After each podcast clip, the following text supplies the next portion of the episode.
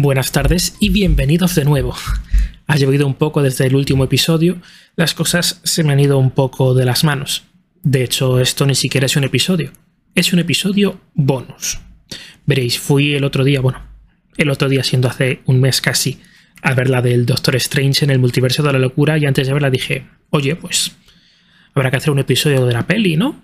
Para contar qué tal está, qué me ha parecido, qué podría mejorar y salí de ver la película con la misma idea, pero al final me he dado cuenta de que no me daría como contenido para un episodio entero.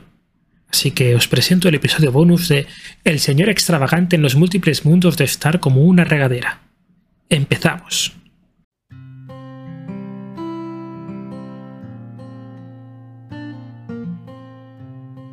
Soy Alejandro Viedo y esto es La Estantería.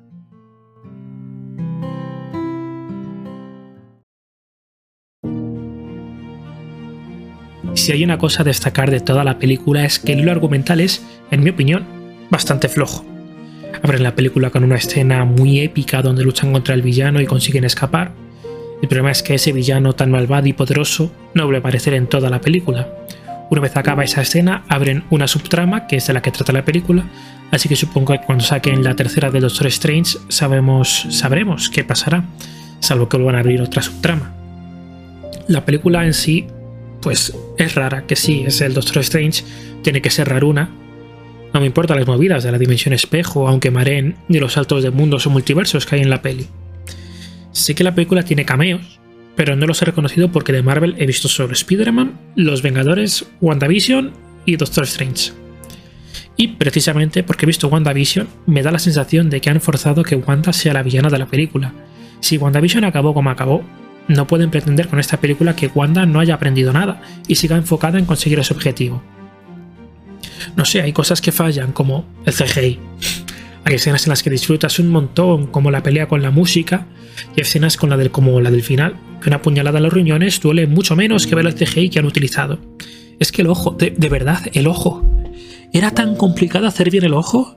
Estoy completamente seguro que si hubiesen usado un maquillaje habría quedado más creíble. O incluso un ojo loco de esos, un google eye de esos que agita y se mueve. Es muy complicado hablar de esta película porque ahora, en retrospectiva, me da la sensación de que no hay mucho de lo que hablar.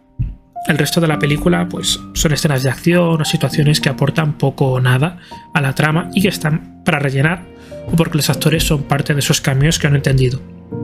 Y como sucede en muchas películas, la opción más lógica a seguir siempre va a ser la única que no se siga. Y antes de acabar, quiero comentar la ironía de que la nueva superheroína sea una chica latina cuyo superpoder sea atravesar fronteras.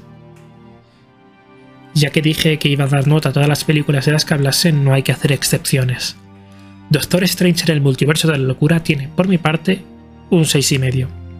Bueno, esto llegamos al final del episodio bonus. Aprovecho para deciros que durante el verano no voy a subir absolutamente nada.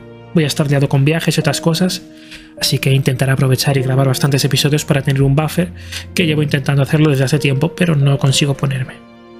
A la vuelta espero poder tener listo un episodio al que le estoy metiendo mucho tiempo porque quiero que quede bien.